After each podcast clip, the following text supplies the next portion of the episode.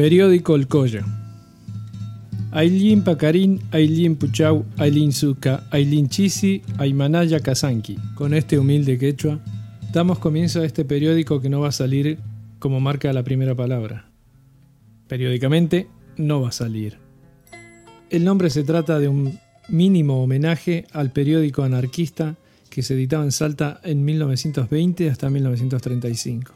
Llegaron a ser 3.000 ejemplares, cuyos registros actualmente pertenecen a un museo de Holanda, que conserva cinco ejemplares en papel y algunos en microfilm, los cuales pertenecieron al archivo personal del anarquista de origen italiano Ugo Fedeli.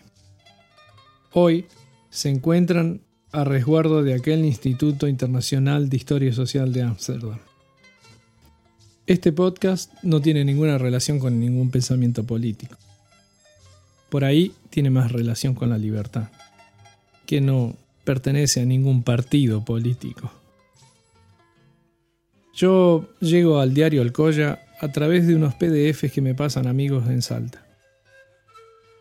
Y ahí comienzo a imaginar este diario como si lo estuviese leyendo desde el papel, con las hojas amarillas, con las letras del linotipo, con la tinta verde de aquella tinta china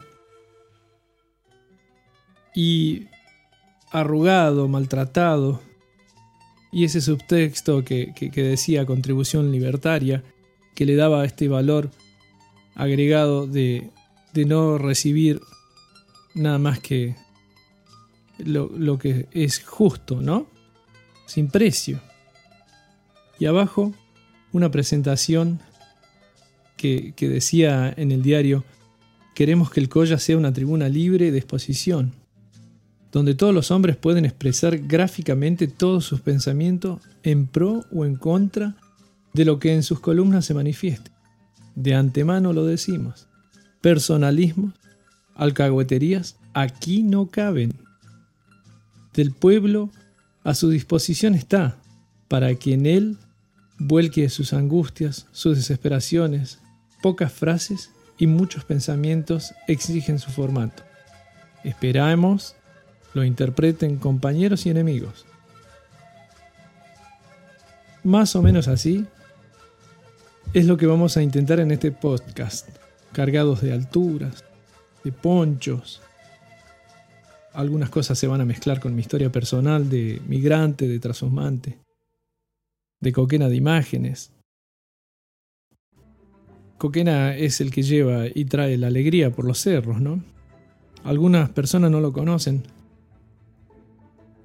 Yo tuve la suerte de conocerlo gracias a mi mamá.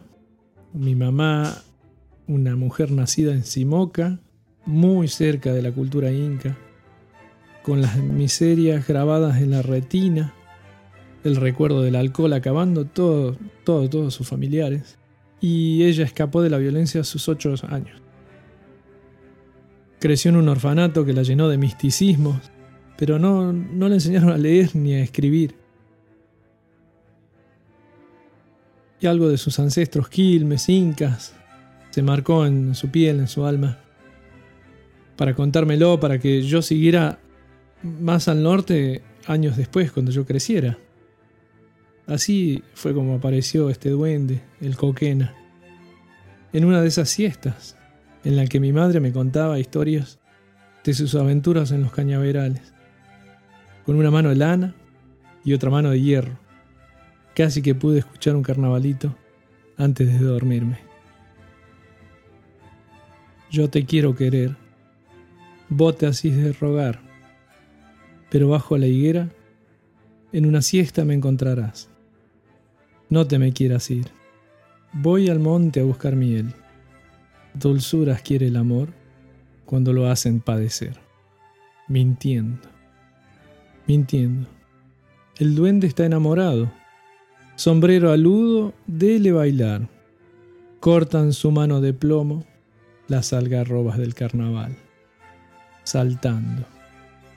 Saltando. Aritos te daré, si los puedo robar. Con mis manos de lana vidita te voy a acariciar. No te me quieras ir.